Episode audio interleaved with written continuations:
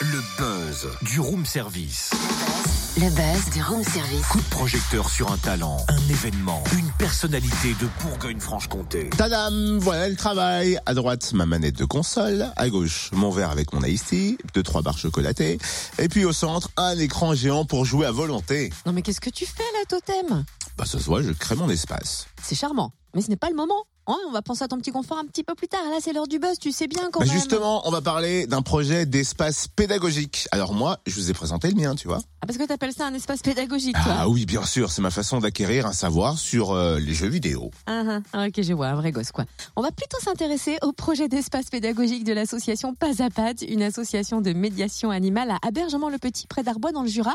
On la découvre avec sa créatrice, Camille Etivan. Bonjour. Bonjour Cynthia. L'association existe depuis 5 ans. On l'avait d'ailleurs découverte lors d'un buzz du room service. Est-ce qu'on peut rappeler quelle est sa mission? Alors oui, bah, tout d'abord, l'association Pas à Pattes, euh, comme euh, vous venez de le dire, a été créée en, en 2012 pour proposer des activités de médiation par l'animal auprès de publics en situation de fragilité et ou de dépendance. Et on se déplace dans les structures sociales et médico-sociales de Franche-Comté. Si on reparle de l'asso, c'est parce qu'elle s'agrandit et projette de créer un espace pédagogique. Pour qui, pourquoi et surtout comment est venue l'idée Alors, euh, cette idée de projet, il est venu euh, à la suite d'un projet pédagogique itinérant avec des enfants autour du thème des animaux et de leur alimentation, en l'occurrence les fruits et les légumes. Et on s'est très vite aperçu des questionnements des enfants au sujet de leur environnement naturel, mais aussi de certaines méconnaissances qu'ils pouvaient avoir.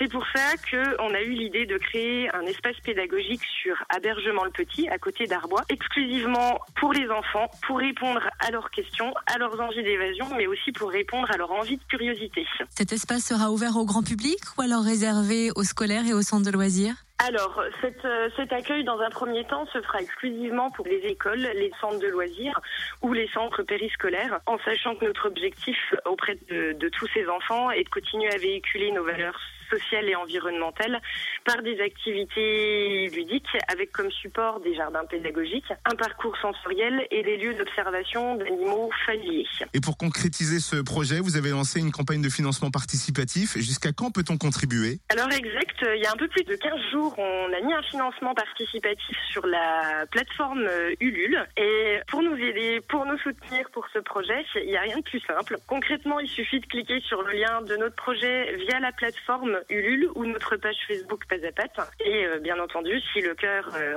en dit, de s'inscrire sur le site de Ulule et de contribuer à notre création d'espaces pédagogiques pour les enfants. On n'a pas évoqué le genre d'animaux avec lesquels vous travaillez. Quels animaux accueillez-vous à Pas à Pattes Alors aujourd'hui, dans le cadre de la médiation animale, dans le cadre de nos activités, effectivement, on a différents animaux. Lapins, cochons d'Inde, chinchillas, des rats, un chien pour des activités individuelles, des cailles et, quelques autres. Euh, par contre, en l'occurrence, pour l'espace pédagogique, on va déjà s'axer d'abord sur tout ce qui est éducation à l'environnement et petit à petit, on va y intégrer des animaux familiers comme le lapin, le cochon d'Inde mais aussi des animaux un peu plus gros comme euh, comme des chèvres, une mare avec des canards, etc. Mais pour ce faire, eh ben voilà, pour ce faire, on a besoin de tout le monde pour euh, pour notre financement participatif. Eh ben allez, on se connecte vite sur Ulule. Il nous reste une quinzaine de jours hein, pour contribuer. Merci.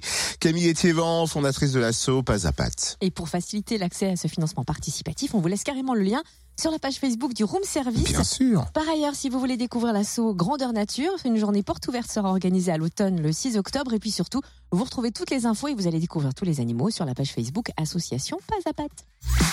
Retrouve tous les buzz en replay. Fréquenceplusfm.com Connecte-toi.